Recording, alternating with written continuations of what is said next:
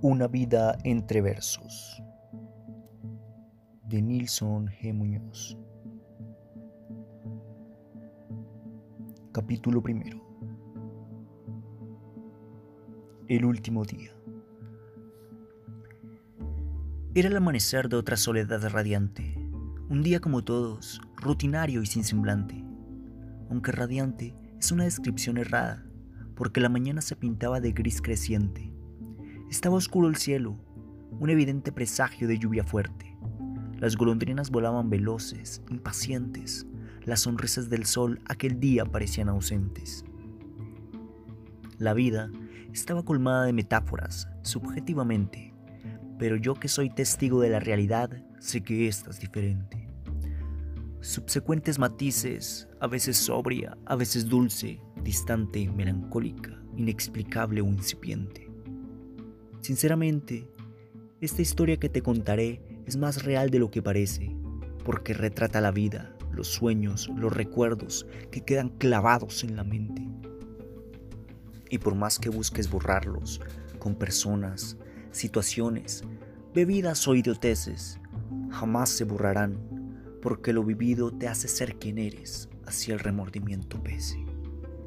Pasé quizá 10 minutos en cama, despertando el cuerpo, imaginando estupideces, intentando perturbar el sueño, aunque no es fácil vencerlo a veces. Porque es triste saber que el cuerpo se arruga, pero el alma no envejece, y que nadie entiende la vida solo hasta unas horas antes de su muerte. Por mi parte, yo sentía mi sangre cada vez más fría, pero a la piel como un horno caliente. ¿Y para qué negarlo? Estaba destrozado, desde mi corazón hasta lo más profundo de mi mente pues sabía que los versos eran el arte más puro, y pocos lo valoraban en el presente, y tristemente ya era el último poeta del mundo, a punto de desaparecer para siempre. Abrí los ojos con sigilo, calmado y lentamente, para no olvidar mis sueños, así como para no perturbar la mente, recobrando poco a poco los recuerdos desde mi nacimiento hasta el presente. Me levanté del lecho, como levitando hacia el frente, no sé ni cómo lo hice, si ya mis huesos marchitos temblaban y no soportaban otro moverse. Solo sé que llegué a ese lugar, como siempre, allí frente al espejo de los valientes. Repito, senté a mi alma viva, pero mi cuerpo ausente, brillantes mis ideas, pero desgastados mis huesos y opacos mis lentes. Un mar de arrugas corrían desenfrenadas por mi frente, y el reflejo cristalino duplicaba una mirada añeja, turbia pero persistente. Sin embargo, hasta el roble es sensible y una lágrima recorrió mi rostro al denotar la juventud ausente. Aquella suave y juguetona, rebelde y valiente, aquella egocéntrica y amedrantante que todos aman porque es hermosa, pero envidian cuando ya no la sienten. Aquella que se burla de los estereotipos, pero pasa como las modas tan rápidamente y jamás vuelve, aunque la anheles y la busques jamás vuelve. Fingí ser feliz, pero el temor era evidente. Sabía muy bien que mi próximo destino no era París ni New York. Era algo cercano al olvido, tal vez Macondo, porque mi destino era el vagón de aquel que estando débil debe ser fuerte.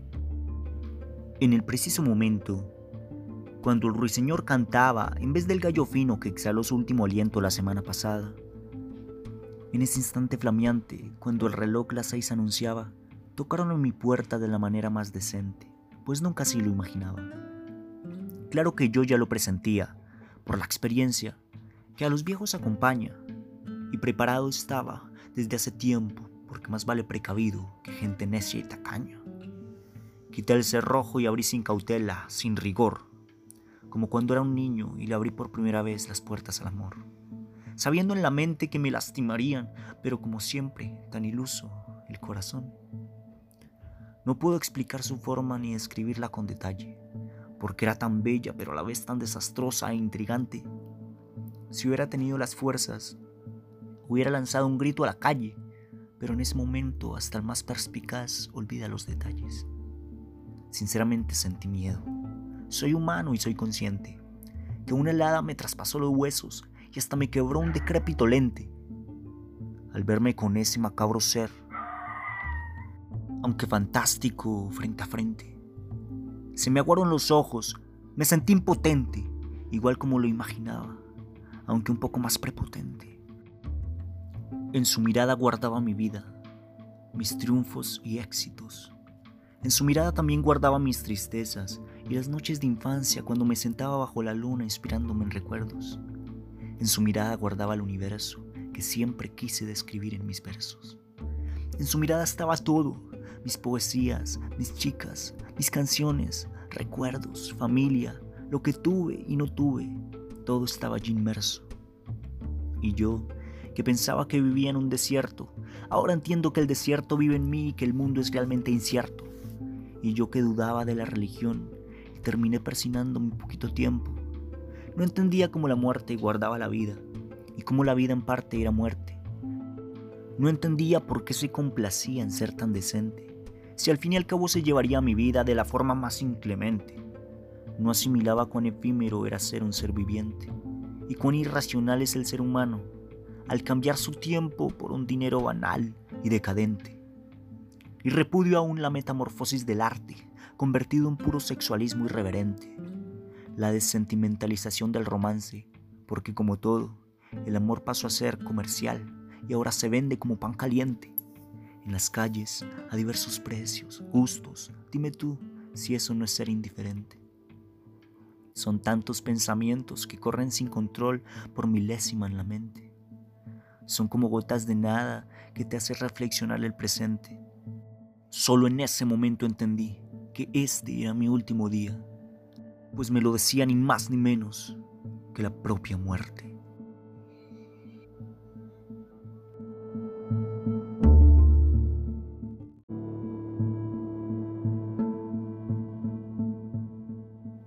Capítulo segundo. Recuerdos del ayer. Ni siquiera atardece y ya tú vienes a llevarte mi vida.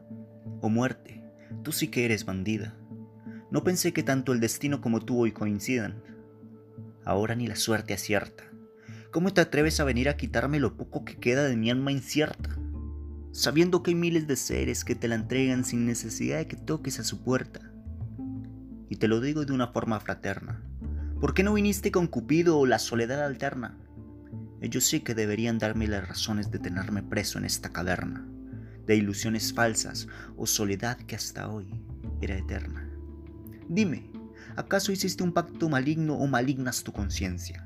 Aunque siéndote sincero, sería mejor morir para terminar con esta imprudencia de sonrisas falsas y miradas recias.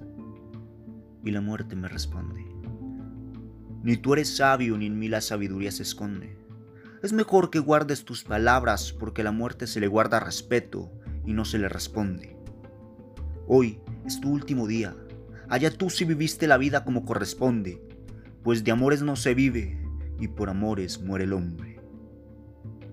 Así que por amores muere el hombre. Si es así, llévate mi vida. Llévame como un cartero lleva un sobre. Pero antes de ello, déjame que me asombre. Haz un pacto conmigo si es que en verdad tiene poder tu nombre. Te propongo, déjame hacer un viaje al pasado y luego llévame como cualquier otro hombre, sin importar que haya sido famoso, rico o pobre. Y la muerte, como nadie le teme y a nadie se le esconde, me contestó, en un tono coherente. Solo porque veo que tienes sangre valiente, te concederé ese deseo aunque te trataré como cualquier otro ser viviente. Y apenas llegues al momento presente, te juro, te llevaré sin lástima, sin piedad, así como el hombre está acabando con el medio ambiente.